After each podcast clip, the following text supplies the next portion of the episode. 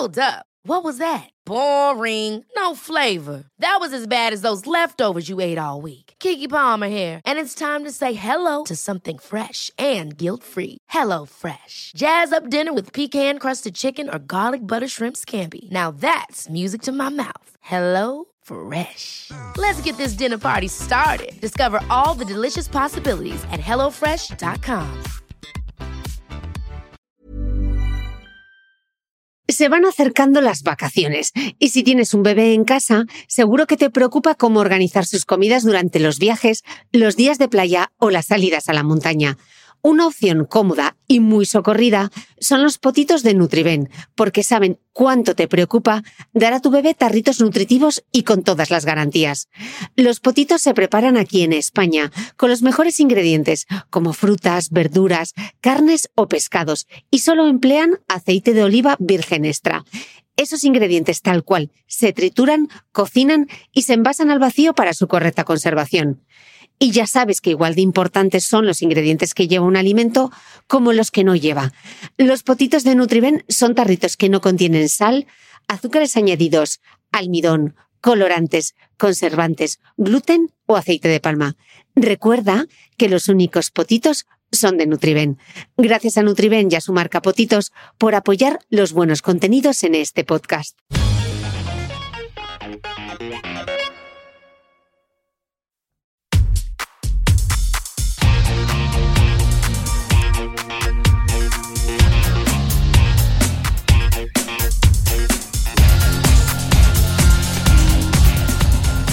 Hola a todos, soy Cristina Mitre. Bienvenidos a mi podcast, un espacio semanal que te da acceso a los mejores expertos de la salud, la nutrición, el ejercicio y el bienestar para aprender a vivir mejor. Suscríbete a mi programa en tu reproductor de podcast habitual o desde mi web cristinamitre.com, donde encontrarás además todas las notas de este episodio.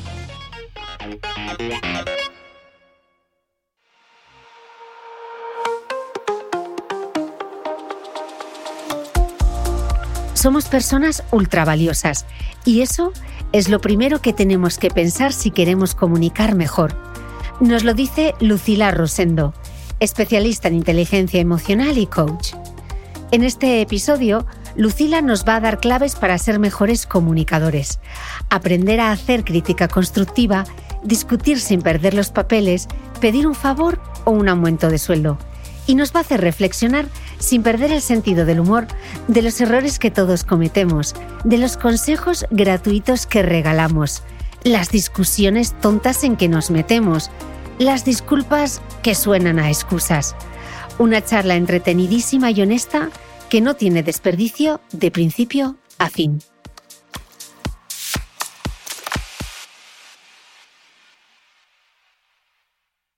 Lucila Rosendo, bienvenida al podcast. Oye, muy buenos días, Cristina. Muchas gracias por haberme invitado. Qué ilusión tenerte aquí, porque mm, Concha, mi editora y yo te vimos en, en un evento que organizó Gemma Herrerías en, en Sevilla. Era una, un coaching, un training para farmacéuticos y ahí estábamos nosotras de infiltradas. Y fíjate tú que te dedicas al coaching y al training para equipos farmacéuticos, pero fue tan increíble lo que nos contaste que más allá de una oficina de, de farmacia, todos los trucos, eh, las recomendaciones que hiciste se pueden trasladar a cualquier eh, aspecto de la vida, ¿no? Y, por eso he querido invitarte al podcast para que nos enseñes hoy eh, mucho de lo que contaste allí en Sevilla, esas estrategias para, para comunicar mejor, ¿no? lo hemos dividido como en varios apartados, desde aconsejar o hacer crítica constructiva, discutir bien, poner límites, pedir algo, y luego algo súper importante, cómo pedir perdón, ¿no? Así que eh, me apetece muchísimo charlar contigo porque en Sevilla aprendí un montón y creo que todo lo que nos vas a contar hoy eh, puede ayudar mucho a los escuchantes de este podcast. Bueno, muchas gracias. En Sevilla la verdad que lo pasamos muy bien porque bueno, todos los que estabais ahí erais gente muy divertida y con muchas cosas que contar. Y, bueno, eso es lo importante, ¿no? En, estas reuniones que hacemos y en estos congresos y en estas charlas, lo más importante es que disfrutemos. Mm. Bueno, pues em, Efectivamente, yo mm, trabajo junto con mi compañera, somos una empresa que se llama CM2 y nos dedicamos a entrenar equipos sanitarios, equipos farmacéuticos, pero, pero a fin de cuentas los equipos están configurados y conformados por personas. Y a todos nos pasa lo mismo, aunque pensemos que no es así. Es decir, a todos nos sucede lo mismo, prácticamente todos somos muy parecidos. Yo tengo un amigo que es poeta que dice, bueno, de cerca somos diferentes. Ya, pero eh, la mayoría de la gente queremos lo mismo, ¿no? O necesitamos lo mismo. Mm. Entonces, con respecto a, lo que me preguntas, ¿no? Eh, a, la, valoración de críticas constructivas, ¿cómo las hacemos? Bueno, las críticas, lo primero, no son fáciles de aceptar. ¿Por qué? Porque, eh, sobre todo si hemos invertido mucho tiempo y esfuerzo en algo, es difícil después soportar algún comentario. No es fácil. Eh, no somos perfectos, esto es obvio, pero es importante tenerlo en cuenta también, ¿no? Y la crítica es tan importante como el elogio. Y yo mi experiencia, mi vida profesional y mi vida diaria es que aprendemos más de la crítica, es decir, recordamos a aquella persona que nos dijo en aquel momento, Lucila, por ahí no vas bien. Y mm. esto es importante tenerlo en cuenta. Entonces, Lucila, si la crítica constructiva parece importante, ¿qué componentes deben estar presentes en una crítica para que ésta sea realmente constructiva? Vale, entonces, la crítica, por definirla, es un análisis o un juicio sobre una persona, una situación, trabajo o un producto. Esto es una crítica. La constructiva, bueno, los componentes de una crítica constructiva tienen que ser estos. Lo primero, esta valoración o expresión valorativa, el juicio que tú trasladas, tiene un fin que cuyo objetivo es eh, modificar, modificar eh, de una manera positiva esto circunstancia que tú estás criticando. Es decir, que esta persona mejore lo que tú estás observando. Por lo tanto, eh, tiene que ver mucho con la ayuda, no tiene que ver con la denigración ni la humillación de esta persona, ¿no? Entonces, esto es lo más importante en una crítica constructiva. Y un ejemplo podría ser este. Tú imagínate que tú vienes a mi charla, ¿no? Por, por localizarnos en Sevilla, y tú me quieres trasladar una crítica constructiva o me la trasladas. Pues sería algo así. Bueno, pues te felicito por tu discurso, Lucila. Eh, la información que has trasladado está perfectamente estructurada, el contenido era el adecuado, los ejemplos utilizados pues me han gustado mucho. Aún así, y aquí empieza la construcción, aún así has utilizado muchos tecnicismos y he observado que el público no entendía muy bien o me ha parecido que no entendía muy bien de lo que querías hablar. Y aquí viene la tercera parte. Yo, por mi rol de trabajo, donde a mí me pagan por hacer críticas constructivas, eh, me gusta mucho utilizar la primera persona del plural, que sería esto. ¿Te parece que nos, que acordemos en una reunión, ¿vale? Que sí puedas utilizar esto, es decir, me parece muy bien, ¿vale?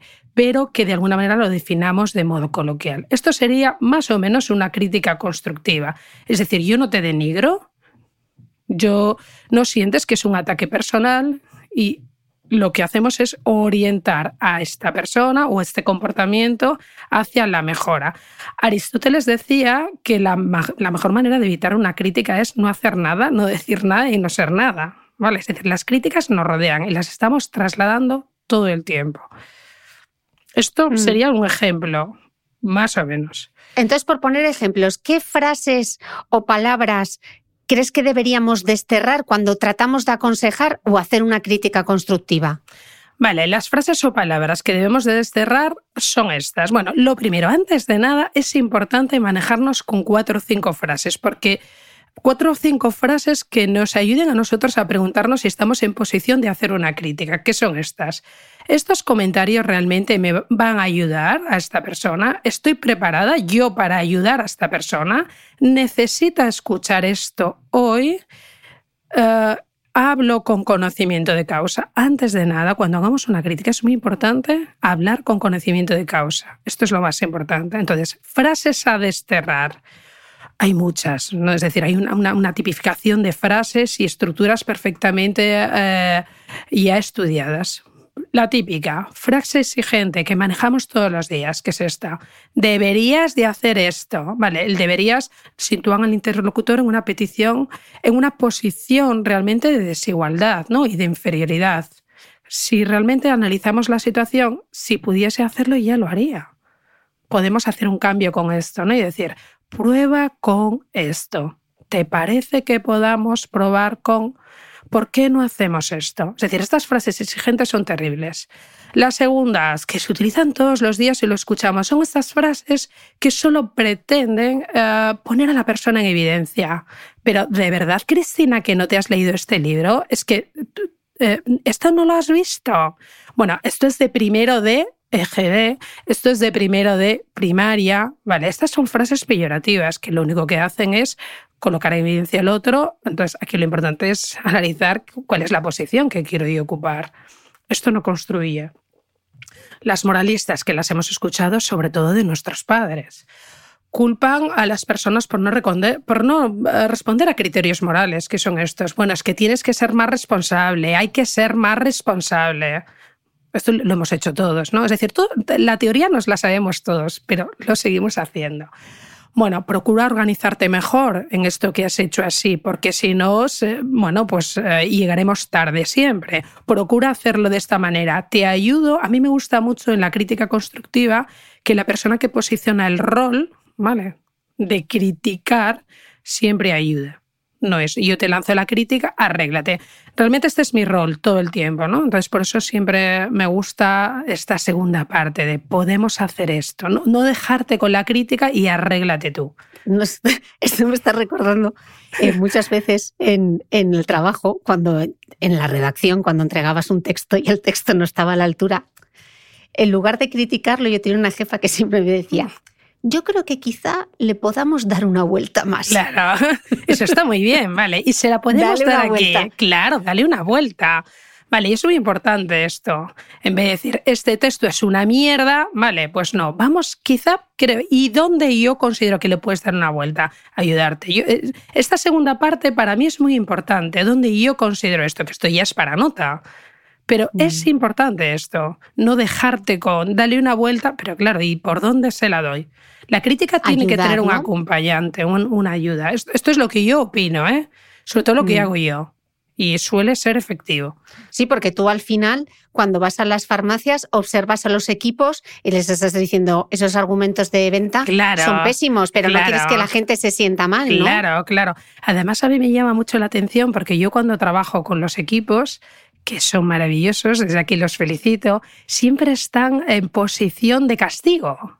Vale, tú dinos todo lo que hacemos mal. Entonces yo siempre les digo, no, no, yo os voy a decir todo lo que hacéis muy bien, que es por donde tenemos que seguir adelante. Y después corregiremos, ¿vale? Aspectos de funcionamiento que sí ah, nos llevarán a buen puerto. Pero yo, yo realmente la crítica que hago es por dónde vais muy bien, porque es donde invertiremos menos esfuerzo y, y nos mm. saldrá mejor. Y más allá de la crítica constructiva, ¿Qué pasa si no has pedido ese consejo? Sí, no, depende. ¿Qué son para ti los consejos gratuitos? Vale, los consejos gratuitos es importante prohibirlos por ley, ¿vale? Los trasladamos todos, pero no debemos hacerlo. Todos llevamos un benefactor uh, interno, ¿no? donde cada vez que nos sueltan algo o que nos están trasladando algo, nos manejamos, solemos manejarnos con frases gentes, bueno, pues deberías hacer esto o yo en tu lugar, ¿vale? Es importante interpretar, y aquí pecamos todos, ¿vale? Interpretar si esta persona me está trasladando algo consolándose o necesita mi opinión. Entonces, esta es la diferencia. ¿Qué sucede? Que como escuchamos poco, ¿vale? Y escuchamos para hablar, no escuchamos para comprender, que lo hacemos todos. Yo aquí también peco, es decir, las normas las sabemos todos, pero eh, solemos fallar aquí. Entonces, el análisis sería el siguiente. Si esta persona sabe ya lo que tiene que hacer y no lo hace, ¿no crees que seguramente estará atada a otro tipo de estructuras psicológicas que no tienen que ver contigo, sino que se pueden resolver en otro lado, por ejemplo, una terapia? Es decir, no es muy fácil esto. Yo siempre digo, si no te pide un consejo, no lo des. Y otra, si yo no sé si me lo pides o no, haces esta pregunta. Eh, una cosa, Cristina, no entiendo bien lo que me estás contando. ¿Quieres mi opinión o no? Y ya está. Mm. También unido a esto, Lucila, eh, algo que suele pasar bastante cuando no pides el consejo y aún así te lo dan, cuando te dicen, es que no sabes aceptar la crítica. Claro, porque cuando las críticas son incisivas y van hacia ti, no sobre, hacia, no sobre tu comportamiento, claro, a todos nos sienta mal, lo hemos dicho al principio, ¿no? Es decir, las críticas no son fáciles de aceptar. ¿Por qué? Porque me posiciona en un lugar donde yo eh, no me siento bien. O entiendo que tienen razón y aún así no lo cambio, por lo que sea. Claro, la crítica es, es una especie de cuchillito que te lanzan, ¿vale? Y que cuando lo retiran deja una marca. Lo importante es que esa marca pues no sea pues demasiado grande como para tener que estar restaurándola toda la vida. Esto es, así. Un temazo, Lucila. Las amigas y los consejos, porque esto nos daría como para Lo mismo. muchísimas horas de conversación, ¿no? Danos buenos consejos para aconsejar a una amiga, valga la redundancia, cuando creemos que podemos ayudar, pero sin meternos realmente donde no nos llama. O sea, ¿Sí o no? También. Yo, sí, no, no, no, no, no, no. Mira, mira, es muy importante. Esto lo hacemos todos. Yo todos los días estoy dando consejos que no me piden. Vale, y lo hacemos todos. Y, y después digo, pero ¿yo por qué le he trasladado esto? hay que identificar si nos está utilizando como una lavadora, que esto es muy lícito, porque lo hacemos todos, todos somos víctimas y verdugos en, todas en todos los contextos. ¿no? Eh, y es importante saber esto. Eh, otra cosa es que si me utilizas siempre como lavadora, y yo decido a partir de un determinado momento que no lo hagas, porque me duele, porque no lo soporto, porque no tengo ganas, o porque a partir de ahora yo no voy a cumplir este rol. Pero es importante identificar, esta amiga cuando me llama, ¿quiere que yo le dé una solución o no? Se me llama simplemente quiere usarme como lavadora, que es. Efectivamente, que es. O sea, echarme el Escúchame, claro, compartir el estrés, este estrés que todos llevamos con nuestra vida, con nuestra pareja, con nuestro trabajo. Yo quiero compartirlo con mi amiga, que no me va a enjuiciar, que no me va a trasladar, eh, pues, eh, ningún ningún proceso, ninguna obligación de proceso de cambio, simplemente va a escuchar lo que me pasa y ya está. Aparte, esto es un ejemplo claro que lo podemos hacer todos los días. Si, todos hacemos esto. ¿Cuántas veces ha cambiado la gente con todo lo que le hemos dicho? Nada. ¿Y cuántas veces hemos cambiado nosotros con lo que nos han dicho? Nada, nunca. ¿Por qué? Porque el cambio está atado a otras cosas. ¿vale? Y el cambio no es fácil, porque ya lo conocemos donde vivimos. ¿no? Es decir, nosotros conocemos dónde vivimos. Y es difícil pasar a esta incertidumbre, no es fácil. Vale, tú respecto a los equipos, ¿no? Que nos, algo que has dicho de respecto a la crítica constructiva, que siempre haya como una ayuda. Por hacer una especie de resumen, ¿cómo podemos entonces aconsejar y aportar a esos compañeros o hacer esa crítica constructiva y que del otro lado sea como bien aceptada? Bueno, lo primero es eh, trasladar públicamente el rol que va a tener esta persona que va a hacer una crítica. Me explico. Si yo, por ejemplo, en mi caso, ¿no? O en tu caso, tú, si eres una jefa de un equipo, vale, el rol ya está competenciado públicamente. Ya saben que dentro de esta función existe una que es dar feedback, ¿no? O, o trasladar cómo podemos mejorar el comportamiento profesional de algo, alguna tarea. Entonces eso, en principio, se recibe como un código ya establecido. Es decir, en mi caso, todo el mundo sabe que cuando yo entro en un equipo, cuando entramos mi compañera y yo en un equipo, saben que yo les voy a dar caña, por decirlo así. ¿Vale? Es decir, saben esto. ¿Qué sucede? Es importante manejarnos con eh, algún procedimiento que de alguna manera no traslade al otro demasiado impacto negativo. Es decir, eh, yo voy a hacer una crítica con, con el objetivo de ayudarte, ¿vale? No de denigrarte ni de humillarte o que te sientas mal o que te sientas en una posición de inferioridad. Esto no, no sería una crítica constructiva. Y el funcionamiento de este personaje que tiene este rol, eh, pues es nefasto. No, no, no, no, es, no es nada efectivo. Entonces, ¿cómo podemos hacer con los equipos? Exactamente lo mismo. Es decir, trasladar los códigos de funcionamiento del equipo, quién va a ejercer este rol, ¿vale? Y después criticarnos, criticarnos constructivamente. Vale, bueno, pues ¿qué os parece que, que, cómo ha sido esta charla? Pues esta charla ha sido así, así, así. Esto tiene un funcionamiento también, es decir, empezamos siempre por lo que está muy bien y después mejoramos aún así o le podemos dar una vuelta o ¿qué os parece si aquí en vez de introducir esta palabra utilizamos esta? Brindar ayuda. La crítica tiene que ver con brindar ayuda, no dejar a alguien colado en el medio del desierto, ¿vale? Con tu crítica y aguántate tú.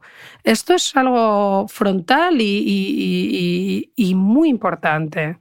Porque, vale, yo te traslado algo y vale, hazlo tú. No, no, no, no. Trasládame algo y oriéntame. Y yo después decidiré si esto que tú me estás trasladando, pues me convence, va conmigo, comparto valores y si lo puedo cambiar y si lo puedo cambiar. Si no está atado a algo más, que esto ya sería otro trabajo, que no es el mío. Claro, es el vamos a darle la vuelta, pero dame un poco de brújula, claro, ¿Por dónde quieres que le dé la vuelta? Efectivamente, efectivamente, ayúdame. Mm. Esto, para mí es fundamental en la crítica, porque muchas veces soltamos estas valoraciones y estos juicios sumarísimos y dejamos a la persona sola. Y esto para mí no es, vale, no es lo más efectivo. Mm. Hemos hablado de las relaciones interpersonales, de las amigas en la oficina, pero ¿qué pasa con la familia? Porque esto también puede ser, por ejemplo, complicado aconsejar a nuestros padres cuando llegan a la vejez, ¿no? Aunque lo hagamos con la mejor de las intenciones. ¿no? Y me, me estoy acordando justo, el geriatra Antonio Serra, él nos decía que para las personas mayores es muy importante mantener su papel en la familia, ¿no? Su rol, seguir siendo relevantes y que no sean tratados como niños, porque muchas veces somos un poco condescendientes de ellos, incluso el tono que utilizamos para referirnos a ellos, ¿no? El padre es padre y la madre es madre. ¿Tú qué opinas? Eh, ¿Sabemos realmente aconsejar a las personas mayores? ¿Crees que lo hacemos mal?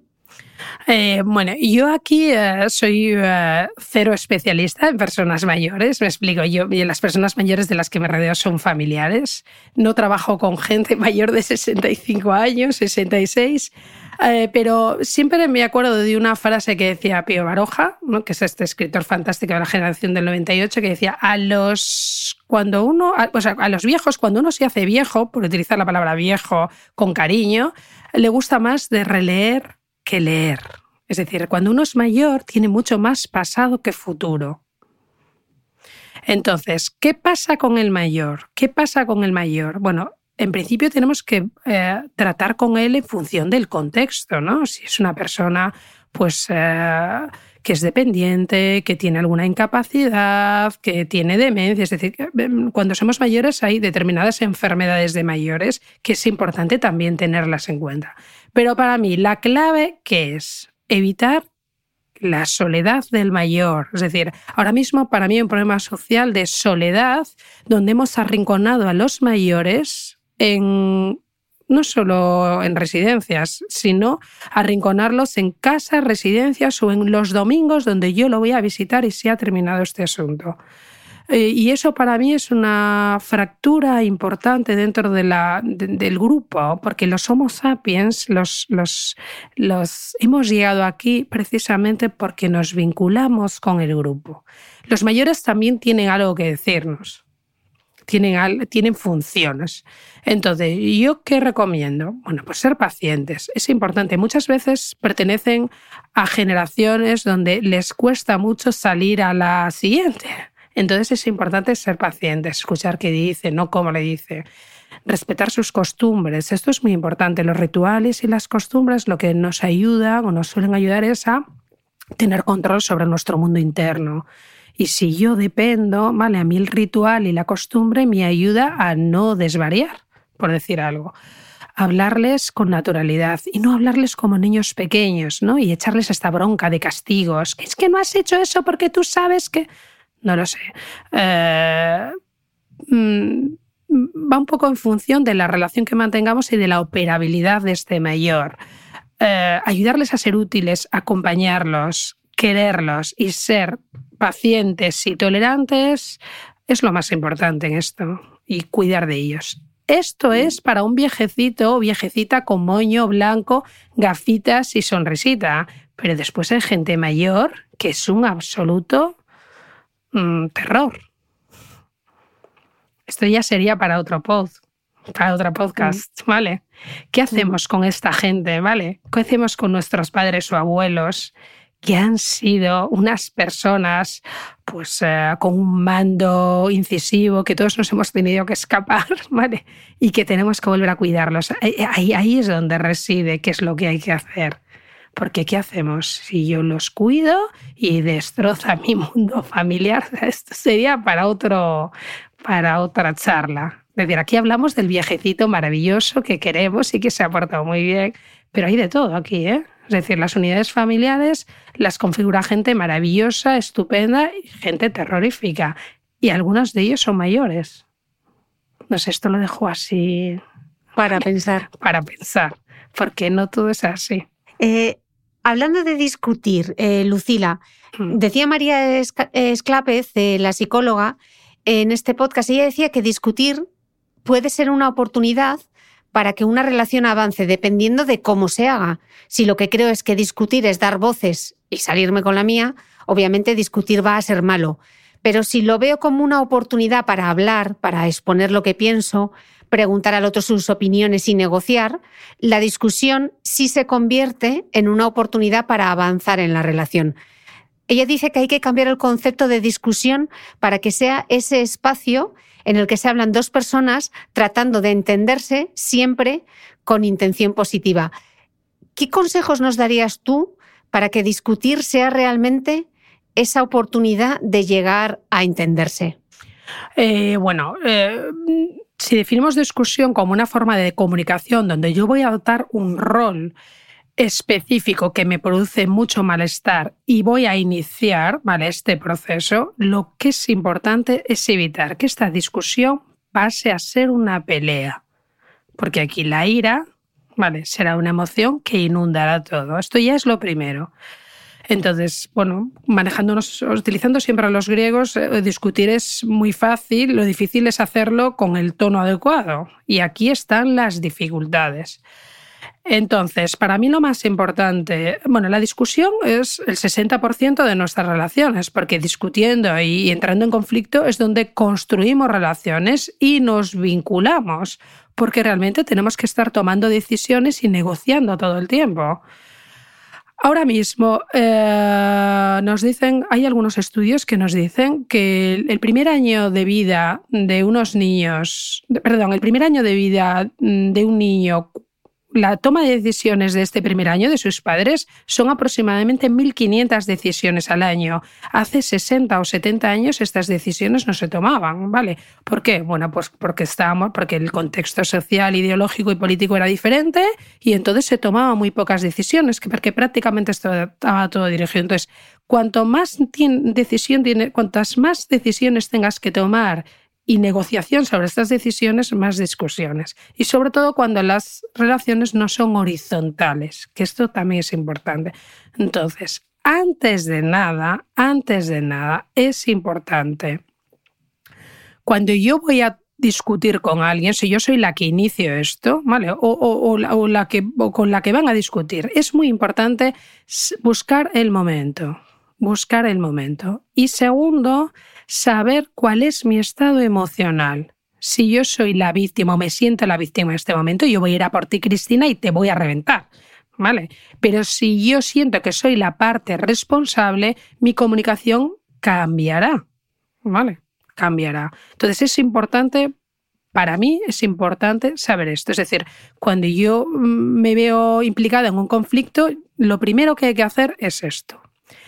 Antes de todo esto, yo aquí eh, recuerdo siempre a Popper, que es un filósofo austriaco que después se nacionaliza británico, que dice esto. Ningún argumento racional tendrá un efecto racional sobre un hombre que no quiere adoptar una actitud racional. Por lo tanto, es importante identificar a los idiotas. idiotas inútiles, porque hay idiotas útiles e inútiles. Esto sería para otra conversación. ¿Por qué? Porque la discusión está perdida. Y vamos a invertir mucho esfuerzo en algo que ya sí podemos identificar al principio. Entonces recordad esto. ¿con quién voy a discutir? A mí me merece la pena esto, quiero construir cuál es mi posición en este momento, la de víctima o la de parte responsable. ¿Esta persona se va a manejar con los mismos códigos que yo? Vale, esto sí es importante ¿eh? tenerlo en cuenta. Y esto lo vemos todos los días ¿no? en nuestra sociedad. Esto es importantísimo y sobre todo en las redes sociales, ¿no? Bueno, porque yo hay veces que leo determinadas cosas y digo, yo en la vida real tendría una conversación con esta persona. Claro, no. Me va a sumar. Esto lo único que me va a generar es cortisol y estrés. Claro. Fuera, genera bloqueo y hasta luego. Totalmente. Bloquear es absolutamente extraordinario. Bloquear, mandar a la mierda, cortar, etcétera, etcétera. Pero esto es muy importante lo que dice Popper. Seleccionad con quién vamos a hacer esto, ¿vale? Sobre todo los idiotas inútiles, ¿vale? Donde vamos a invertir mucha energía. Entonces, técnicas para discutir correctamente, bueno, pues las de siempre, ¿no? Disco rayado, clarificación simulada, banco de niebla y, y cortar, cortar directamente. Si me agreden verbalmente, ¿vale? Te explico. La del disco rayado la manejamos prácticamente todos los fines de semana, ¿vale? La manejamos todos. Cuando nos dicen, imagínate que salimos tú y yo, yo te digo, venga, Cristina, quédate, quédate a tomar una copa más, venga, tía, no te vayas para casa, por favor, quédate. Vale, el disco rayado que es apuntar una y otra vez tu punto de vista y no salir de ahí, ¿vale? Que es, no, no, no, que me voy, no que me tengo que ir, no que mañana tengo que grabar, lo siento mucho, pero yo me voy. Y me voy, ¿vale? Es decir, yo no puedo manejarme con la técnica del disco rayado si después me quedo. Esto suele pasar mucho, ¿sabes dónde? Cuando nos llaman por teléfono y nos llama una persona muy hábil, ¿vale? Y nos dice, bueno, solo un minutito y te tiene 25 horas al teléfono, ¿vale? Entonces aquí la técnica del disco rayado funciona muy bien, pero tienes que largarte, es decir, tu cuerpo tiene que acompañar a estas palabras. Si te digo que me voy, mi cuerpo me acompaña. Acordaros de esto. Segundo, la clarificación simulada, ¿vale? El banco de niebla, que es dar parte de la razón aunque sea simulado. Imagínate que tú y yo yo te digo, o, me dices tú, bueno, Lucila, por favor, acompáñame este, bueno, este año me acompañas al cumpleaños porque vuelve a ir eh, el primo del cuñado de la otra prima y siempre me la colocan al lado. Es que yo no la soporto. Es que, es que ya no duermo estos dos días antes solo por saber que tengo que estar ahí y no puedo dejar de ir. Bueno, pues la calificación simulada sería algo como esto. Cristina, entiendo que te pongas nerviosa, entiendo que te causa mucho malestar la prima de tu hermano, de tu cuñada, que, tiene otro primo, ¿vale? Pero yo no voy a ir. Este año yo no voy a ir. La otra seguirá tirando, ¿vale? Pero aquí tienes que mantenerte firme. ¿Sí? Aplazamiento asertivo también. Imagínate que tú y yo somos de mecha corta, montamos ahora un guirigay lleno de ira, vale, ira no, que ira ya es una pelea, pero lleno de emociones absolutamente negativas, entonces alguna de las dos es importante que se nos ocurra esto. Eh, no es el momento, ahora mismo estamos muy nerviosas, prefiero que lo hablemos el martes, que esto es el dos no discuten si uno no quiere, que es, que es real. Es decir, si yo no quiero discutir contigo, tengo muchas maneras de cerrar esto. Y esto es una de ellas. Hay 150 millones, ¿vale? Pero estas son las que solemos manejar. Mm. Eh, y normalmente o sea, hemos hablado del momento de la valoración emocional, de seleccionar, que no estamos discutiendo con idiotas inútiles, pero de todas estas cosas, o en alguna otra, ¿en qué es en lo que fallamos estrepitosamente? Todos, absolutamente todos, cuando discutimos. Bueno, en esto, en esto que hemos dicho, en lo de eh, no saber cuál es el momento adecuado, no identificarlo, y sobre todo identificarme a mí, que soy la más importante en este caso, porque soy la que va a iniciar esto, ¿no?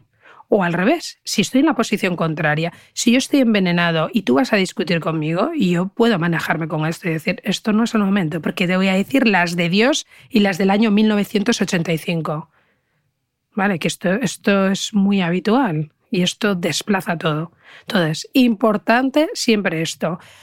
Eh, resolver las discusiones en los momentos adecuados es lo más importante, entender los sentimientos del otro, reconocer que en algún momento nos vamos a equivocar o nos hemos equivocado, partir de que nosotros tampoco tenemos la verdad absoluta, ¿no? Decía Tagore que la verdad es como un espejo roto que donde todos tenemos un trocito en el que nos miramos. Entonces, eh, es importante reconocer esto y sobre todo, y esto no es de método, ni de libro, ni de nada, eh, esto es de vida. no asumir ni discutir por cosas o discutir cosas que no son importantes. Y todos sabemos seleccionar cuándo es, qué es lo importante, cuando nos pasa algo grave, porque simplificamos y después se levanta un día nuevo para nosotros y sabemos limpiar qué es lo importante y qué no. Yo... Ah, Elegir tus batallas, ¿no? Si quieres ser feliz, elige tus batallas y no analices demasiado todo. No analices demasiado todo porque todo es susceptible de análisis, de un pro y de un contra. Entonces, yo recomiendo esto. Es decir, porque algunas veces nos preguntan, pero ¿es tan importante que yo me enfade porque se queda aquí este papel? ¿Vale? Si es que a lo mejor la persona es ultraconvergente o ultradivergente, que son los desordenados y los ordenados, y tiene que dejarlo ahí por algo. ¿Qué consecuencia tiene esto para mí? ¿Tiene alguna consecuencia? No, pues ya está. Es decir, manejarnos mucho con, con, Es verdad que a cada uno nos parece importante lo que nos parece importante, pero esto es para mí vital. Es decir, hay gente que está discutiendo todo el día por todo.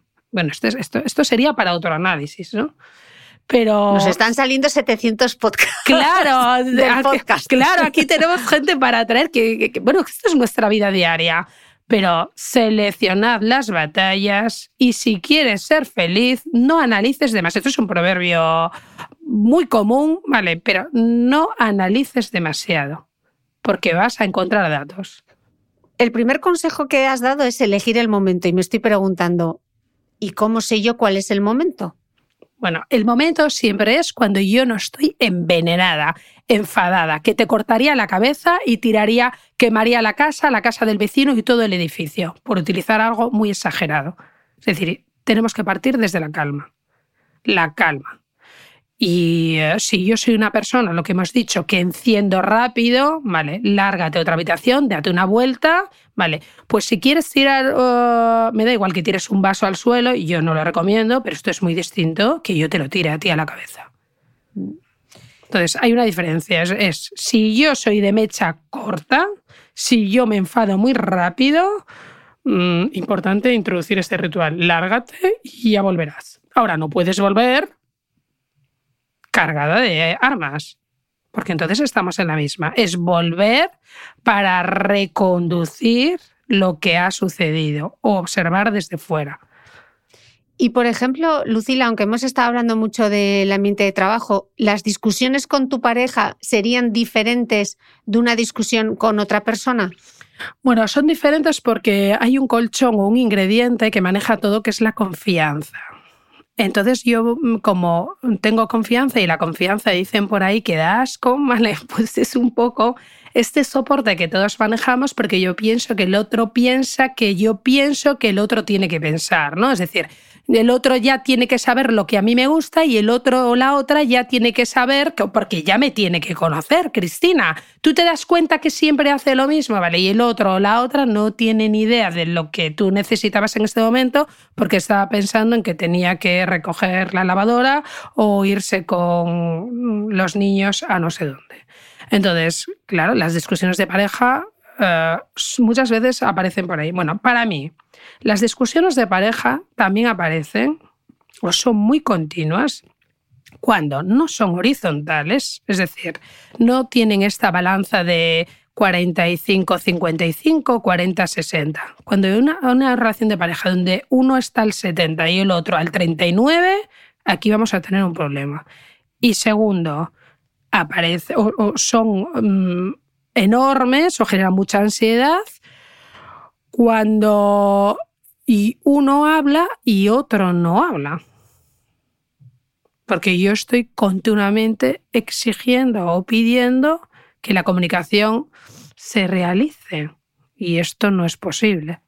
Tercero, la toma de decisiones genera mucha ansiedad porque pueden parecer, ¿y si, ¿y si hago esto? ¿Y si? Vale, todos nos acercamos a relaciones con nuestros valores, con nuestros no negociables, que después suelen ser negociables a la semana y media, con amor, con pasión, con dependencias. Vale, entonces es importante que las relaciones sean horizontales, horizontales y sobre todo manejar, regularse, manejar la regulación de las emociones. Porque si nos regulamos, si nos regulamos, bueno, podremos hablar de todo. Porque yo tendré en cuenta al otro, eh, lo mm. respetaré, sentiré que es igual de importante que yo, sentiré que puede sentir lo mismo que yo e intentaré no hacer daño. Y sobre todo intentaré construir. Eh, eh, Mujica, que es un... Nosotros aquí le llamamos Mujica, ¿no? Pepe Mujica, que es un expresidente latinoamericano uruguayo, que es muy interesante escucharlo, dice una cosa, ¿no? Entre el amor y el odio son dos ciegos, uno construye y otro no. Es decir, el amor construye, el odio no. Y en el odio puedes pasar una discusión que empieza medio envenenada y acaba, vamos, acabamos diciéndonos cosas que después es... Tú recuerdas la pared del cuchillo, ¿no? Es decir, yo te lanzo 30 cuchillos, pero como te lance un sable, si esa puerta, si retiro yo después esos cuchillos y el sable, la marca del sable va a ser importante. Yo, yo que soy como muy visual, pues lo veo todo así. Entonces, eh, Lucila, ¿es verdad eso de que dos no discuten si uno no quiere? ¿Tú crees que hay personas o situaciones en las que es mejor no discutir? Sí. Hay muchas situaciones en las que es mejor no discutir, porque por esto, por lo mismo, ¿no? Porque yo no estoy en un estado mental saludable y no quiero decirte todas las barbaridades que pienso de ti y que sé que te van a hacer daño, o eh, eres una persona muy agresiva y no voy a soportar que me digas nada, porque no te lo permito. Si tú vienes insultándome y agrediéndome, bueno, pues yo no voy a discutir contigo. Lo que te diré es, bueno, Cristina, yo no me merezco esto y no, no voy a seguir escuchándote no voy a seguir escuchándote. O no digas nada y te vas. Bueno, es, es peor, pero bueno. Si alguien nos insulta o nos denigra, yo recomiendo siempre largarse, no intentar convencer a nadie de que no nos puede denigrar. Es decir, aquí tenemos que estar todos convencidos. Irse, mm. como decía nuestra querida Lola Flores, si me queréis, irse, irse, ¿vale? Irse, que es fantástico. Ever catch yourself eating the same flavorless dinner three days in a row? Dreaming of something better? Well, HelloFresh is your guilt-free dream come true, baby. It's me, Kiki Palmer. Let's wake up those taste buds with hot, juicy pecan-crusted chicken or garlic butter shrimp scampi. Mm. Hello Fresh. Stop dreaming of all the delicious possibilities and dig in at HelloFresh.com. Let's get this dinner party started.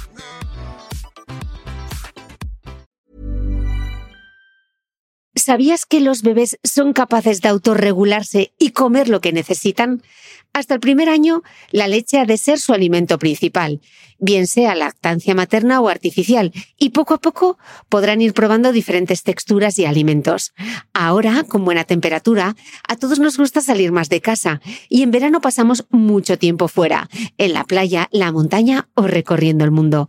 Si tienes un bebé que ya ha empezado con la alimentación complementaria, para esos momentos puedes contar con los diferentes tarritos que ofrece Potitos. Hay recetas para bebés desde 4 y 6 meses y solo llevan ingredientes como frutas, verduras, carnes o pescados que se trituran y se envasan tal cual. Los potitos de Nutriben son tarritos seguros, fáciles de conservar y transportar, ya que no necesitan refrigeración, tan solo mantenerse en un lugar fresco. Se calientan en microondas o al baño María, sin conservantes ni azúcares añadidos. Gracias a Nutriben y a su marca Potitos por ser nuestro mecenas del mes.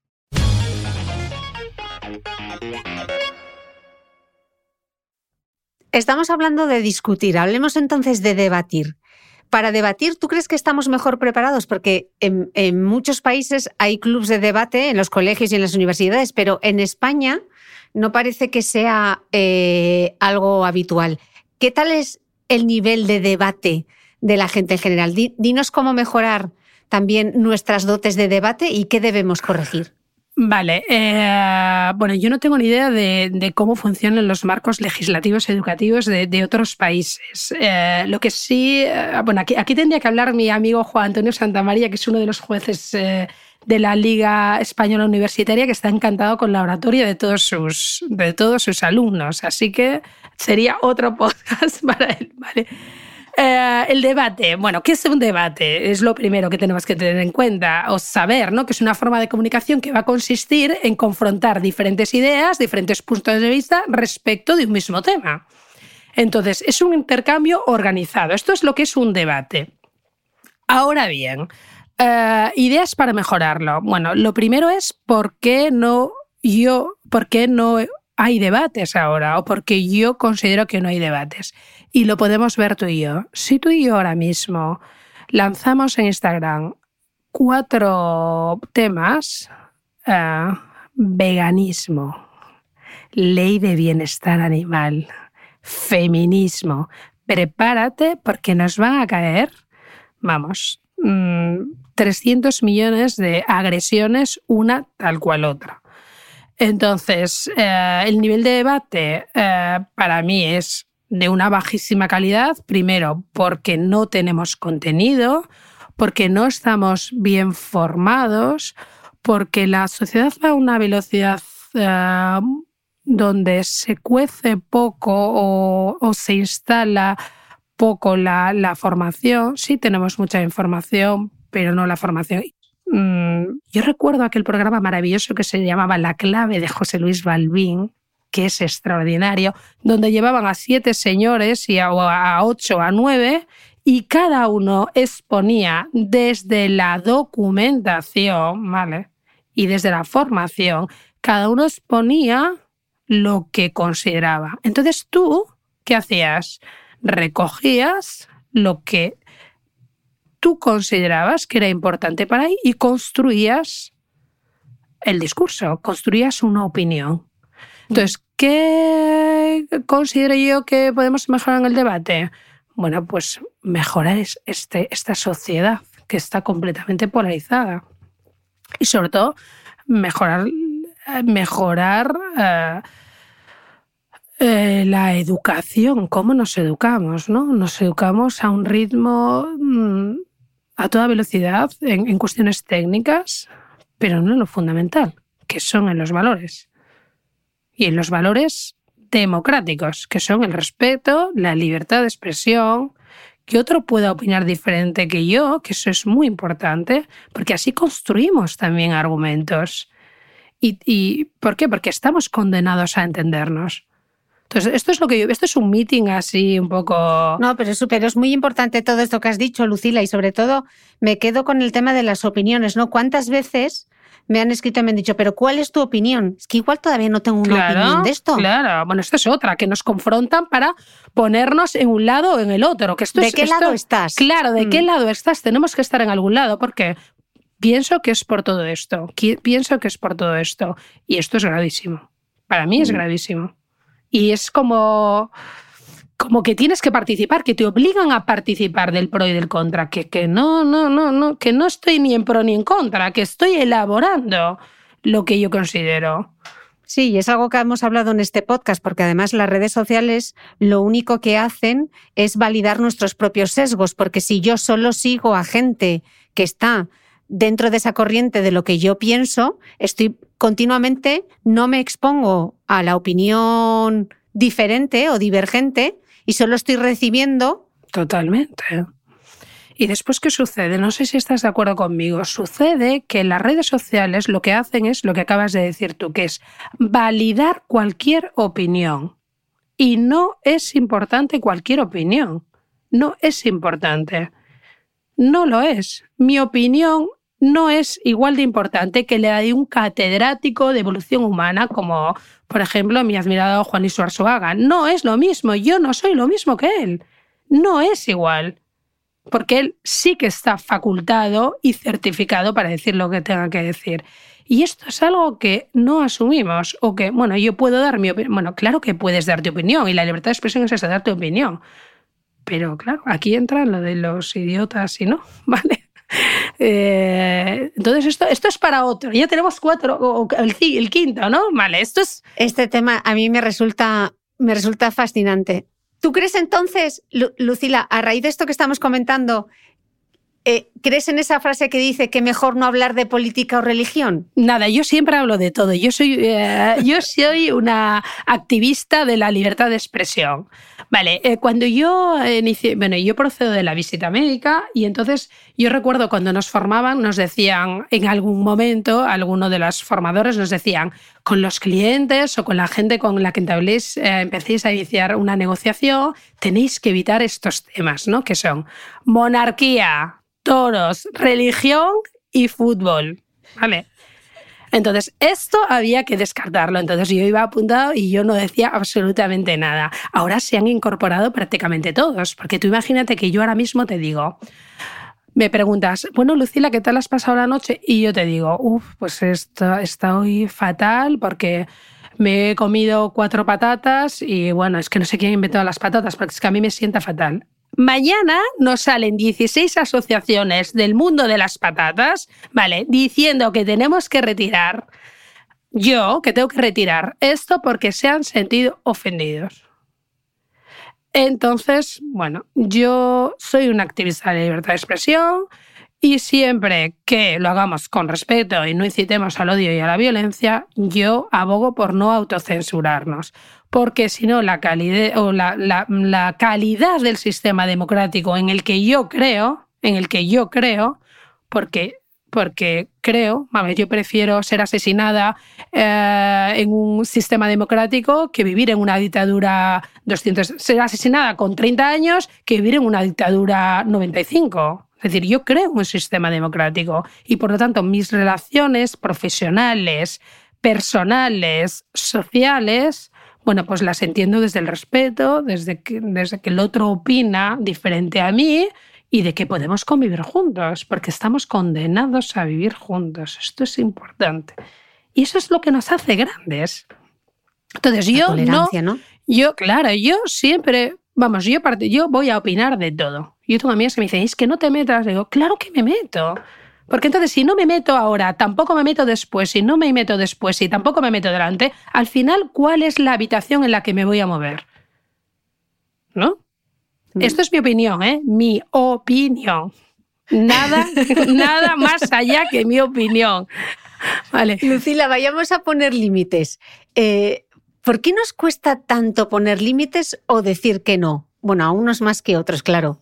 Sí, bueno, claro, nos cuesta ¿por qué? porque eh, realmente eh, es difícil resolver de forma pacífica eh, y calmada determinadas situaciones y entonces cuando no sabemos muy bien cómo resolverlas, potencialmente pueden hacernos daño, ¿no? o, podemos sentir que no las manejamos bien y nos producen eh, una falta de tolerancia o no las toleramos, ¿no? Tenemos miedo a ser rechazados, miedo a perder algo, necesidad de complacencia hacia los demás, ¿no? Esto es muy propio del mundo femenino, que nos educan a dar prioridad al otro, sobre todo si es un ser masculino, ¿vale? Esto sería para otro post, ¿vale? Y entonces, eh, bueno, también entraría nuestro autoconcepto, esto que se suele llamar autoestima y que es el amor propio, es lo que yo pienso de mí y, si me han educado en, complacer, en dar prioridad a otro, pues es muy difícil, porque poner límites no es nada fácil, intervienen más cosas. Bueno, ¿qué es poner límites? Pues es establecer líneas con los demás, ¿no? Que no deben ser cruzadas y a menos que yo quiera. Punto. El poner límites es yo me respeto. Yo me respeto. Y bueno, hay dos psicólogos que se llaman Hallison. Aquí, aquí se ha hablado, esto los psicólogos, vamos, lo han estudiado, hay 18 millones de técnicas, pero sobre todo los límites para los humanos son una especie de refugio mental ¿no? Eh, y físico donde emocionalmente estamos protegidos. Entonces, claro, cuando yo salgo de ahí, ¿vale? Y no sé muy bien cómo hacer, porque no lo he hecho nunca, ¿vale? Porque no lo he hecho nunca, lo he hecho muy pocas veces, o solo lo hago con mi pareja o solo lo hago con mis hijos, pero no me atrevo a hacerlo en el otro lado, pues claro, es difícil. Es difícil. El límite para mí es esto, es decir que no, porque no lo vas a tener que decir. La historia es, la pregunta es, ¿a quién le digo que no? ¿A la otra o a mí? ¿A quién le digo que no? ¿A la otra o a mí? Ponme ejemplos. Por ejemplo, eh, si tú, yo no quiero ir contigo a la fiesta a las nueve de la noche, pero claro, eres mi amiga, te quiero, siempre voy contigo, me han educado en que la prioridad es mi amiga, tienes que, a ver, eh, es tu amiga, tienes que ir para que ella se sienta bien, pero yo tengo un malestar eh, interno porque yo quiero decirte que no, pero no me atrevo. Yo voy a tener que decirme que no, el no es a mí, bueno, no, no vas a priorizar tus eh, quereres, en este caso, el querer no ir, y vamos a priorizar solo el de la otra. Es decir, me digo que no a mí. Decirte que no a ti es decirme que sí a mí. Es el no y el sí. ¿Vale? El no y el sí. Priorizar a quién. Entonces, yo siempre digo, ¿quién es la persona más importante de mi vida? Yo Ahora los padres dirán los hijos, claro, pero los hijos, si no tienen una madre o un padre que se siente, que considera que tiene que estar bien, ¿vale? Tampoco sentirán que aquello está bien. ¿Y cómo se puede decir? Porque claro, hay veces que nos cuesta decir tanto que no, este ser asertivos.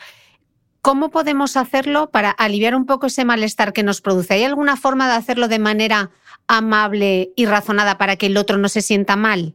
Bueno, pues frases como estas. Te agradezco el ofrecimiento, Cristina, de haberme invitado a la fiesta, pero no me apetece ir. Oye, Lucila, pero no sé qué, has venido durante estos 320 millones de años. Sí, hasta ahora ha sido así, pero no me apetece. La verdad, te lo agradezco, pero no.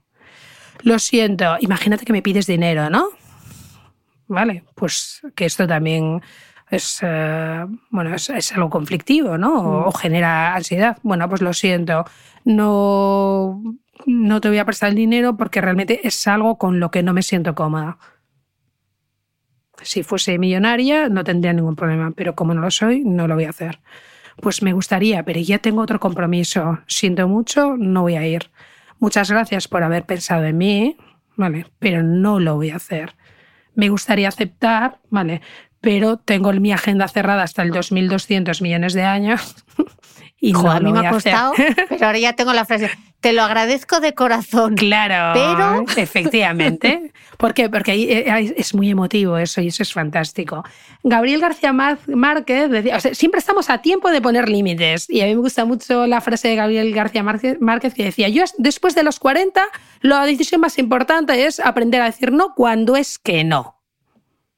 Cuando es que no. Porque no lo vamos a tener que decir o a la otra o a mí. Vale, y del otro lado, Lucila, imagínate que nos han dicho que no. ¿Cuándo crees que hay margen para convencer? Bueno, nos han dicho que no. ¿Cuándo hay margen para convencer? Depende del no.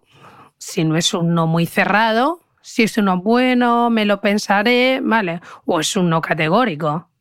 Vale, eso lo iremos viendo. Y depende de tu fuerza, impulso y esperanza, que es lo único que se pierde, pero puede ser muy mala consejera, ¿vale?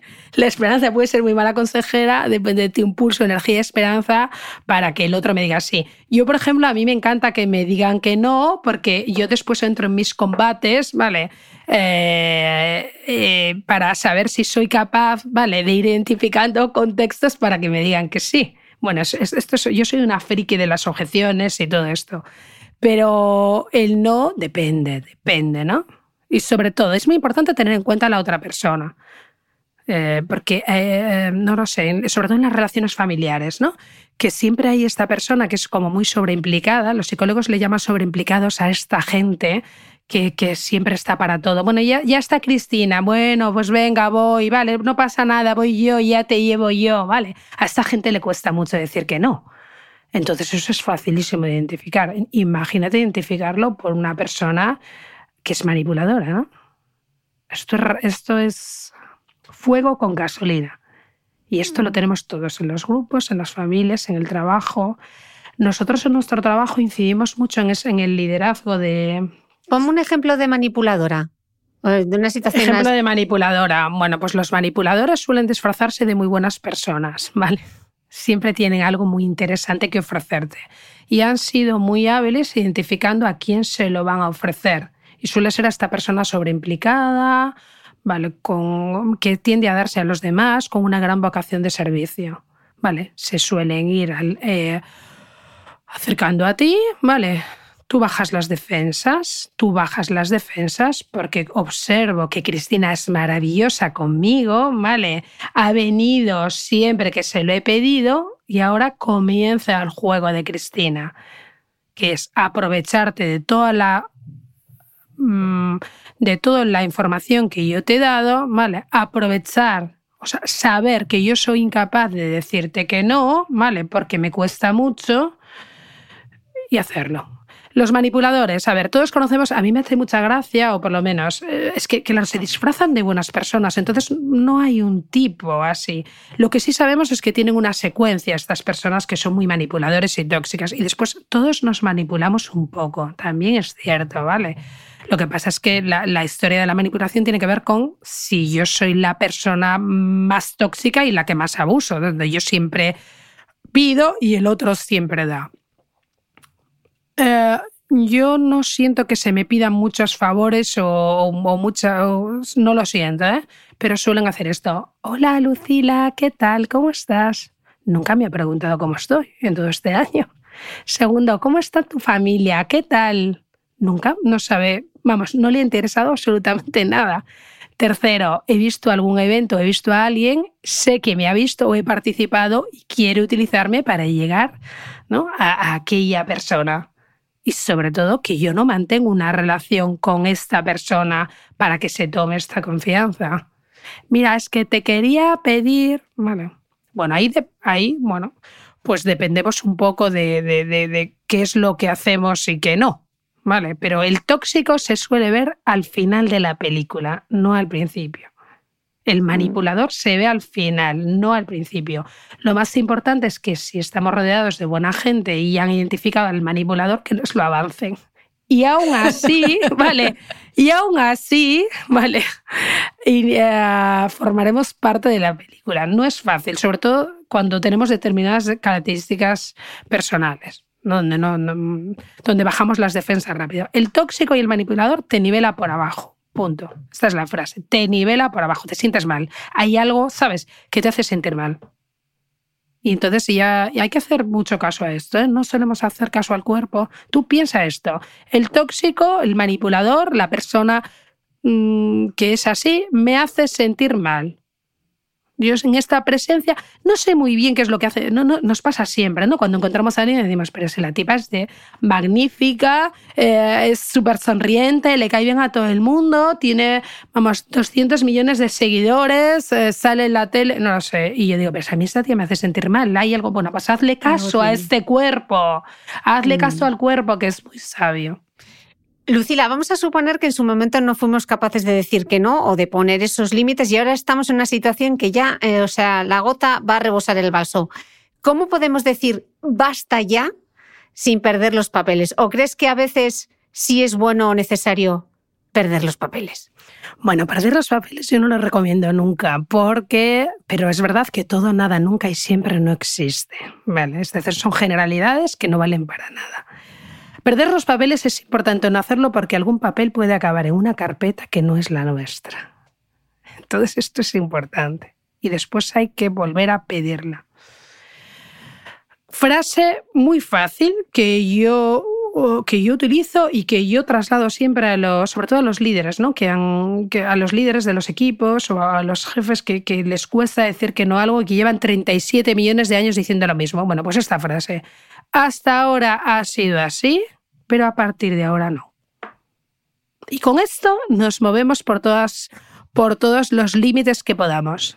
Ya, Lucila, pero es que tú habías venido siempre, o sea, cuatro horas antes de, que te lo pidiésemos. Entonces, ¿qué ha pasado? Bueno, pues he reflexionado, eh, considero que en mi casa, pues paso poco tiempo en casa y entonces como mm, todo el mundo entra a las nueve y a partir de las nueve es cuando empieza el trabajo. Yo hasta ahora he hecho esto, pero a partir de ahora no lo voy a hacer. Y otra cosa, cuando somos estas personas que queremos poner límite, algunas veces necesitamos como que nos comprendan, ¿no? A ver si comprende, voy a intentar convencerle. Esto es un error garrafal. A mí no me interesa si me comprendes, lo que me interesa es que me respetes. Y yo tengo que respetar a la otra. Esto, bueno, voy a convencerlo porque tiene que entender que esto es así. No me interesa, ¿vale? Tienes que respetarme como yo te respeto a ti, siempre que se cumplan estos espacios ¿no? de, de, integridad, ¿no? Y que, y que, y que yo que cuando yo diga que no, no arrastre con 18 millones de personas con un sí, ¿vale? Estamos todos que nos está ya sí. Hasta ahora ha sido así, pero a partir de ahora. Desde ahora va a ser que no. Va a ser que no. Y ya está. Y chimpún. Eh, Lucila, te quiero pedir justamente cómo hacer para pedir algo, ¿vale? Em, cuando éramos pequeños nos enseñaban a pedir siempre, hay que decir por favor, hay que decir gracias, pero claro, enseguida te das cuenta de que en la vida pedir no es una cosa tan sencilla, ¿no? ¿Cómo podemos pedir, por ejemplo, un aumento de sueldo? Vale, eh, bueno, pedir algo efectivamente es un acto que se realiza, ¿vale? Para complacer o prestar un servicio a alguien, ¿vale? Que es nuestro amigo, que es nuestro jefe, que es un conocido, de una manera amable, afectuosa y donde se produce un interés, ¿vale? Eso es pedir algo, ¿no? Es verdad que es importante manejarnos con los códigos de educación. Hola, buenos días, quería pedirte un favor. Claro que sí, ¿no? Es decir, muchas gracias por haberme ayudado. Esto es importante que los códigos de, de, educación se mantengan. Voy a hacer una puntilla aquí. Sí. Se están perdiendo, entre otras cosas, por las redes sociales, porque yo estoy harta, perdonad, de que la gente te escriba sin decirte, disculpa, perdona, por favor, te importaría, gracias. Es como, claro. ¿de dónde era tal? ¿Qué hiciste tal? Sí. Eh, ¿Lo envías? Y el por favor y el gracias. Todo, todo, todo. E, esto, y eso se, traslada luego, está en la red, pero se traslada a nuestro día a día, ¿no? Sí, sí, porque sentimos que todos eh, tenemos el mismo derecho de que el otro tenga la obligación de hacer. Y entonces yo me voy saltando determinados procesos porque no me importa mucho el otro, el otro tiene que hacer. Esto pasa en todas las estructuras, ¿no? Eh, no siempre, es verdad, no, vamos a hacer ahora nosotras de abuelas puretas, ¿sabes? De que antes era así y ahora no, que esto...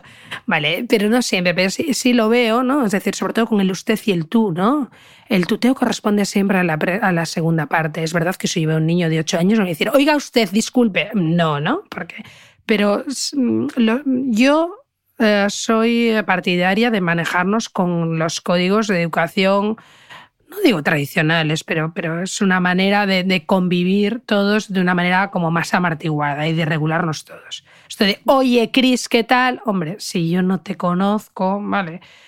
Pues no digo que, se me pueda escapar, ¿no? Porque eres maravillosa, muy cercana, etcétera, pero es que, oye, Cris, no, hola, buenos días, Cristina, ¿qué tal? Te diré que me importa menos como el hecho de que muchas veces la gente te escribe y te reclama cosas. Sí. Algo, por ejemplo, que no me gusta, porque se presupone o algo que, no, que lo hacemos de manera inconsciente, yo creo que la mayoría de las veces.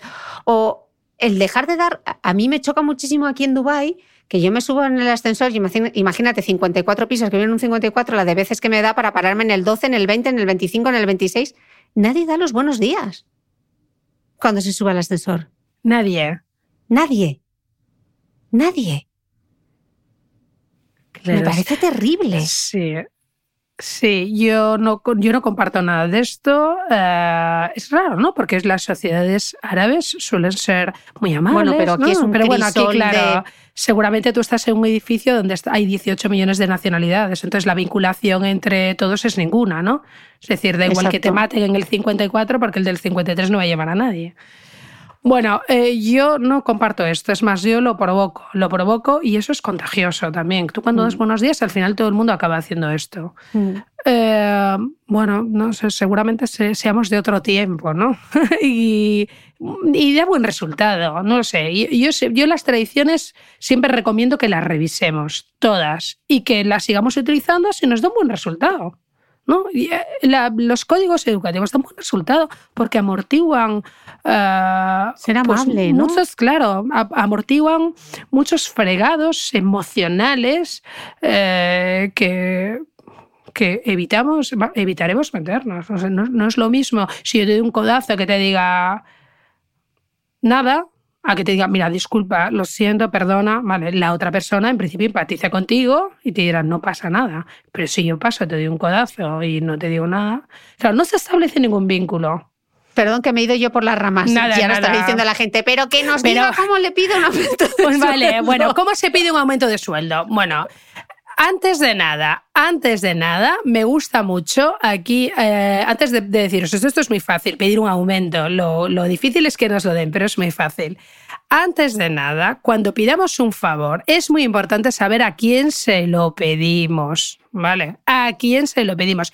Y aquí nos manejamos una frase de Séneca que dice esto, nadie escribe en su diario los favores recibidos, pero sí escriben los que han hecho. Séneca es del 65 después de Cristo, ¿vale? O sea que esto es muy humano. Para pedir un algo, incluso un aumento de sueldo, lo importante es la presencialidad. Y ahora voy a esto, y ahora voy a lo que me preguntas. La presencialidad. En el 2017 existe un estudio que dice que mirando a los ojos a la persona que tienes enfrente y le vas a hacer una petición, parece ser que eh, es mucho más persuasivo, es decir, es 34 veces más persuasivo que a través de un vídeo escrito. Entonces, la presencialidad es importante. Ser honestos, no sobreargumentar ni dar rodeos y exponer los motivos siempre que se pueda. Hay otro estudio de la Universidad de Harvard donde metieron a miles de estudiantes en una fotocopiadora y dos personas hicieron esto. Pedir un favor para que les dejasen pasar a hacer fotocopias sin motivos y la otra con motivos. La de sin motivos, el 60% le decían que sí y el 40% ni de coña, no te voy a dejar pasar. Y la otra sí, el 90%. Por lo tanto, si podemos explicar un motivo. Vale, entonces ahora, ¿cómo pedimos un aumento de sueldo? Bueno, hay varias formas de pedirlo. Cuatro pasos. El primero, fijar una hora para pedirlo. Y lo de siempre, es importante tener control sobre en qué momento lo vamos a pedir. Vale, porque ya conocemos a esta persona. Si se va los viernes a las 3 menos cuarto porque quiere llegar a su casa a las 4, yo no se lo voy a pedir a las 3 menos 20, porque seguramente me va a decir de todo y se sentirá acorralado. Entonces, importante hacerlo en el lugar adecuado y manejaros con esta frase. Mira, tienes 20 minutos, vale, porque me gustaría hablar contigo de algo que es muy importante para mí. Para mí. Vale. Segundo, gracias por recibirme, Cristina. Vale. Contarte que, bueno, me gustaría contarte que estoy muy contenta en el equipo en el que has montado. Llevo 17 millones de años trabajando. Las funciones con las que llevo a cabo me encantan. Hago esto, esto. Y las que se han ido trasladando, pues también, ¿no? Entonces, eh, contarte esto. Empezamos siempre, recordad, por un espacio positivo. Vale, y ahora entrar en qué es lo que vamos a hacer. Llevo haciendo esto, esto, esto, esto, esto, esto, y me gustaría, o el motivo de mi reunión aquí, es negociar o pedir. Es pedir. No trasladéis negociar, que lo negocie el otro. ¿Vale? Dejar claro que es pedir, porque si yo te digo, bueno, es negociar, Cris, vale, mi aumento de sueldo. Fíjate el tonito con que lo hago, vale, yo entiendo que se puede negociar. No, si es pedir, es pedir. Vale, pues el motivo de mi reunión contigo o de contarte esto es que me gustaría pedir un aumento de sueldo. Entonces, dejarlo claro. Tercero, respaldarlo con una solicitud y con contenido, ¿no? Y te explico el porqué, Cristina. Desde que yo he entrado, a mí se me asignan esa tarea, bueno, he ido aceptando o centralizando la empresa y las tareas en mí, en el equipo, pero yo ahora veo que se ha ido gente que yo cargo o que yo he asumido estas tareas y realmente yo hago el trabajo de cuatro personas. Y lo hago bien, soy efectiva y yo no me quejo, pero considero que, claro, el sueldo de tres personas no es lo mismo que el mío y estoy cobrando como los demás. Entonces, siento que me merezco que me subas el sueldo. Y yo siento que puede ser así. No apuntéis demasiado bajo, ¿vale? Apuntad lo que consideréis. Después ellos que negocien lo que quieran. Y después uh, vínculos emocionales con esta persona. Hacerla sentir que está en mi lugar y hacer esto. Vale, yo siento que me lo merezco por esto y por esto. Si tú fueses mi jefa, Cristina, yo te lo pido a ti, yo acabaría así. ¿Tú no sientes que yo me merezco esto? Agarrarte por lo emocional Siendo honestos, ¿eh? esto no es. Y voy a manipularla porque me da igual, no. ¿Vale? Recordad que trabajamos desde la integridad. No siempre, ¿vale? Pero. Porque todas estas estructuras emocionales y todo lo que hacemos es muy humano, ¿eh? De ahí, pues, por, lo que se inventa el infierno y el cielo, que esto sería para otro podcast. ¿vale? Tenemos, nos han salido 34, ¿vale? Entonces, nos dirigimos así. Primero, buscar el lugar adecuado, ¿vale? Comentar por qué estoy allí, ¿vale? No trasladéis la palabra negociación si no quiero negociar nada, ¿vale? Respaldar vuestra solicitud, ¿vale? Vuestra petición con algo sólido, repetirlo y sobre todo no apuntar demasiado abajo y hacerle esta pregunta. ¿No sientes que yo me lo merezco? Mm. Si tú estuvieses en mi lugar, ¿no sientes que te lo merecerías? Algo, eso suele funcionar, suele ser muy efectivo. Bueno, que nos den, que nos den feedback, cualquiera que lo ponga en práctica, que nos escriba luego. Ponedlo en práctica, ¿vale? Ponedlo en, práctica, el caso de pedir, Lucila, y en el caso de pedir un favor, ¿cuáles serían los, los, los pasos? Vale, eh, para pedir un favor, lo mismo, ¿no? Bueno, disculpa, Cristina, eh, me gustaría hablarte de algo. Entonces tú me dices, vale, a las tres, vale. Y yo te digo, mira, eh, me gustaría pedirte un favor. Estoy en esta situación, determinad y describid la situación, explicad los motivos, recordad esto, ¿vale? Recordad las investigaciones lo que dicen. Que sea presencial, ¿vale? Que sea presencial. Sí puede ser. Hombre, si estás en Dubái, como estás ahora mismo, yo no me puedo trasladar, ¿vale? Y sobre todo, es muy importante eh, cuando pedimos favores, es muy importante saber qué recursos va a tener que movilizar el otro para hacerme este favor o qué recursos tengo que... Y ahí está la dificultad, ¿no? Del favor. Por eso es muy importante saber a quién se le pide, ¿vale? Recordad esto y recordad lo de Seneca. Nadie escribe en sus diarios los favores realizados. Perdón, recibidos, no realizados, los recibidos. Es decir, yo escribo los que realizo, porque eso se puede volver en mi contra. ¿eh? Mm. Vayamos a pedir perdón, Lucila. Em, ¿Cuál es el error más común cuando pedimos perdón? A, mí personalmente hay una cosa que me pone mala, que es cuando te dicen, pido perdón si alguien ha podido sentirse ofendido, pido perdón si te he ofendido. Mm, será si yo he ofendido a alguien, ¿no? Es que así parece que la culpa como que no es nuestra, sino de los demás, que, que la gente se ofende. Claro, eh, y ahí entramos otra vez en esto, ¿no? Mm. Es decir, mm. eh, esta, esta, disculpa falsa, que, que, eso es una disculpa falsa totalmente, que maneja todo el mundo como una, como una apertura, como una fórmula social donde aperturamos un discurso o cualquier conversación que tengamos. Vale, las fórmulas condicionales ponen en duda la misma ofensa, es decir, presenta la consecuencia o el efecto, pero no hay ninguna posibilidad de mostrarlo como algo real, porque se puede dar o no. No sabemos si yo te voy a ofender pido perdón por algo que no sé si va a suceder. Entonces, las fórmulas condicionales son disculpas falsas, fin. Vale, ¿cuál es el error que cometemos cuando pedimos perdón? Bueno, primero definir qué es perdón, que es una petición voluntaria y consciente que nos libera de sentimientos negativos, ¿vale? Y de dolor y que debe implicar estar dispuesto a aceptar de otras personas eh, que, que se valide, que se responda a esta opinión, a esta petición. Es decir, ¿está dispuesta a aceptar esta consecuencia o no? ¿Vale? El error más importante es ser deshonestos. Cuando yo pido perdón, se observa muy bien si eres honesto o no. Entonces, no tiene sentido no ser honesto, porque se nota. Se nota el no ser honestos. Se nota mucho. Entonces, poner excusas, culpar a la otra persona y olvidamos eh, que se necesita un tiempo en el perdón, ¿vale? Para que salga fortalecido este vínculo. Si lo medimos en palabras, ah, recordemos esto, el error en la frase cuando yo pido perdón, el error más importante es utilizar un sí o un pero. El error más importante es utilizar un sí o un pero. Por ejemplo, lo siento mucho si te, siento mucho si te he ofendido. ¿Lo vemos? El sí es un condicional puede ser o no. O lo siento mucho, pero lo he tenido que hacer porque eh, tenía que desayunar a las 5 de la mañana. Pero vamos a ver, ¿estás pidiendo perdón o no? No, no. El pero lo que hace es anular la primera parte del contenido. Recordamos las frases famosas adversativas, ¿no?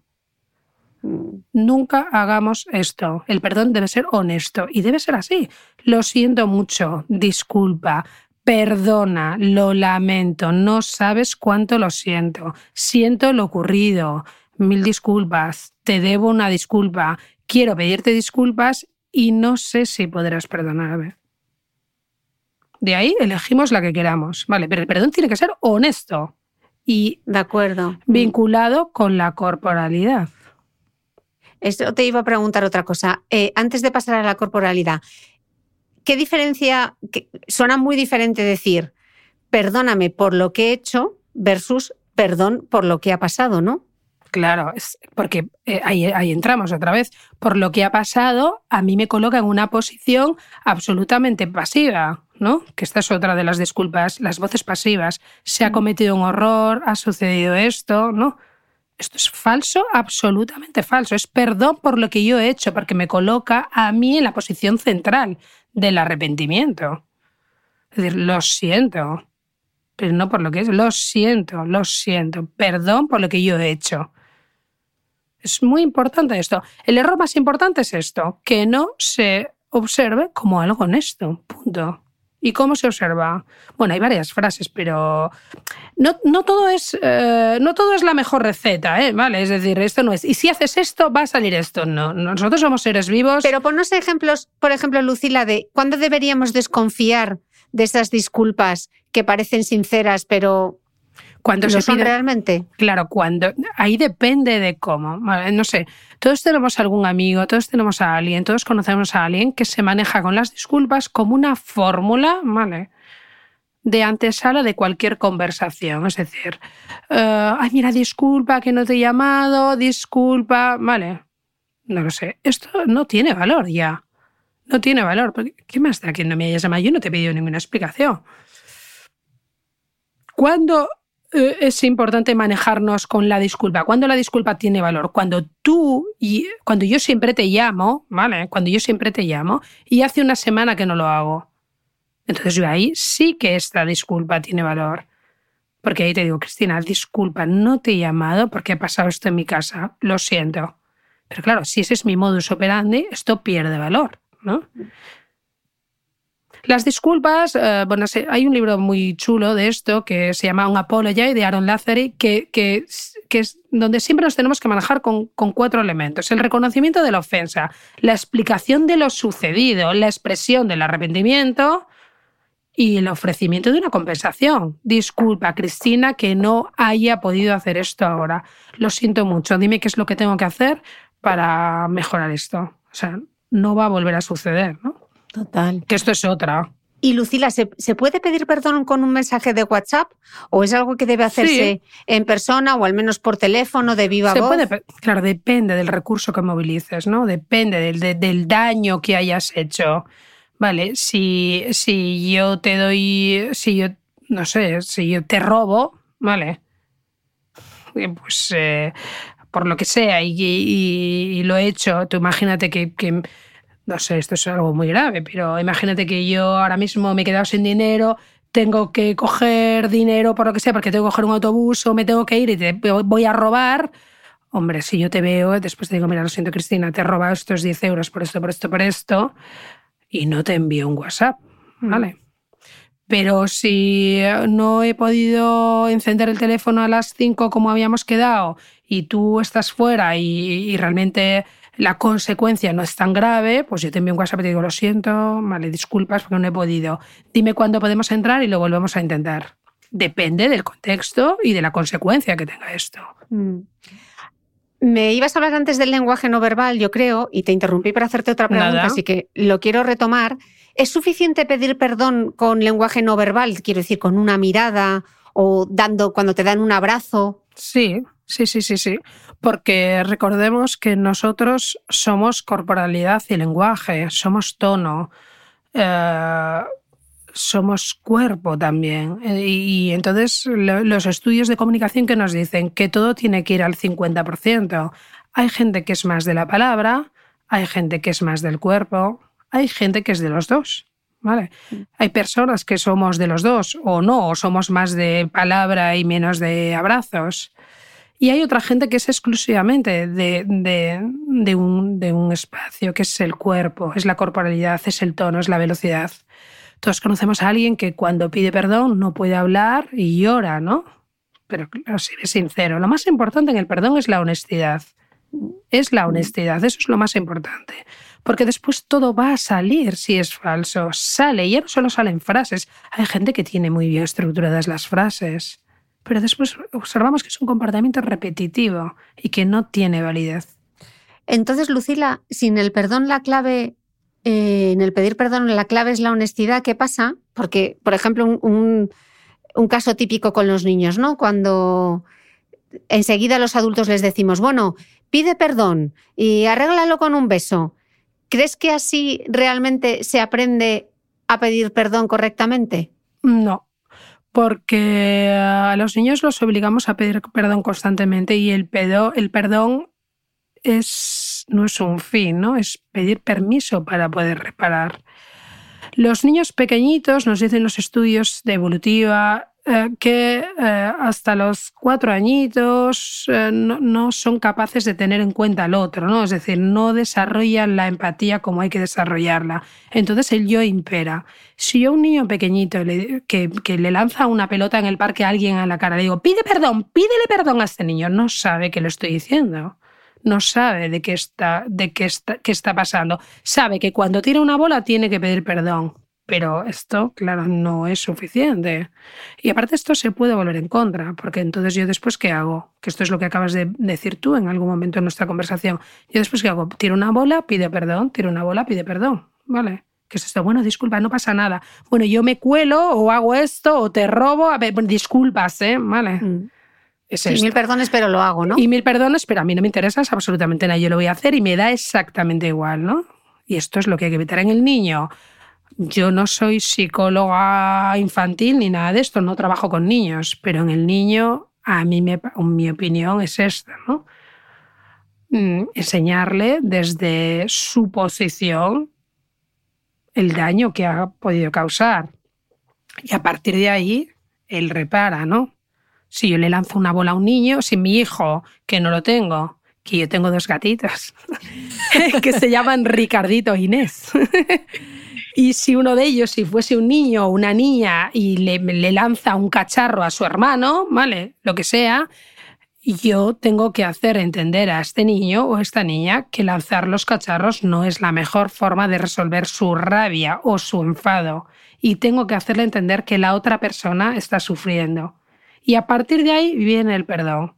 Es decir, eh, él o ella se dirigirá hacia esta petición pero primero tenemos que enseñarle a ponerse en un lugar.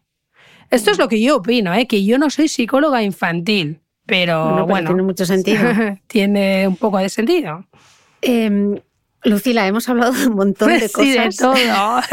Nos han salido 73 podcasts de un podcast. Sí, sí, sí. Eh, y para cerrar, a mí sí que me gustaría, después de hora y media de conversación, eh, después de todas estas preguntas que te he lanzado, sí que me gustaría que nos aconsejaras ¿Qué debemos hacer si queremos mejorar nuestra comunicación? Como unos bullet points de esos que hacéis en las presentaciones. Las cinco cosas, los cinco sumarios que luego me va a venir para resumir esta charla. ¿Y de qué recursos disponemos? Vale, los recursos de los que disponemos son nuestra integridad, nuestra honestidad y nosotros mismos, que somos personas ultra valiosas. Esto es muy importante, no valiosísimas, ultra valiosas. Segundo, eh, reconocer cuándo voy a comunicarme, buscar el lugar y el espacio donde lo voy a hacer. Segundo, eh, reconocer mi estado emocional. Importante, la comunicación antes de nada, antes de partir con cualquier palabra, reconocer en qué estado emocional soy yo, si soy víctima o soy parte responsable. Tres, eh, es importante escuchar para entender, no para opinar, sino para entender, no para contestar. La comunicación, como dice Peter Druck, es esto, ¿no? Lo más importante es lo que no se dice, no lo que se dice. Lo más importante de comunicación es qué no dice esta persona, qué no cuenta, contándolo, no lo que dice. Y después, para finalizar, Mark Twain, ¿no? que dice algo como esto, las palabras correctas pueden ser efectivas, pero ninguna palabra ha sido tan efectiva como un silencio en un momento adecuado. Cuando yo no tenga nada que decir o no cumpla ninguno de estos requisitos, me callo. Y durante un tiempo prolongado. Yo me he quedado con lo de seleccionar con quién discutes. Es muy importante. ¿eh? Evita los idiotas inútiles. Porque los hay útiles, ¿eh? Y otra cosa, todos podemos ser idiotas en algún momento y lo somos, ¿eh? Porque esto no es para los otros, los otros soy yo. Los otros soy yo. Bueno, registra esto de ultra, ultra valiosas porque yo veo que te hacen camisetas. Pero es verdad, somos ultra valiosos porque somos únicos, no somos objetos. Me ha encantado, Lucila. Ha sido un verdadero placer charlar contigo y espero poder verte en algún momento de nuevo en vivo y en directo. Estamos conectadas. Muchas gracias, Cristina. Te agradezco. Muchas gracias. Y a vosotros nos escuchamos de nuevo el próximo domingo.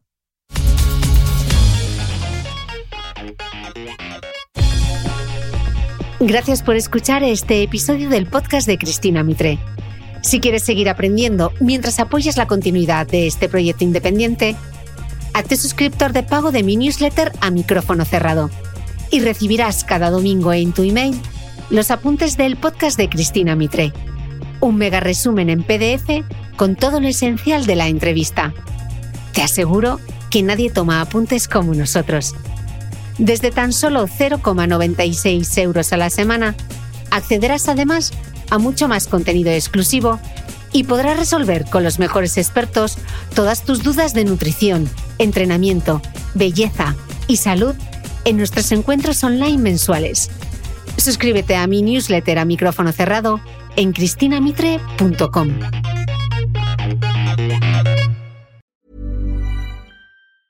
Ever catch yourself eating the same flavorless dinner three days in a row? Dreaming of something better? Well, HelloFresh is your guilt-free dream come true, baby. It's me, Gigi Palmer. Let's wake up those taste buds with hot, juicy pecan-crusted chicken or garlic butter shrimp scampi. Mm. Hello Fresh.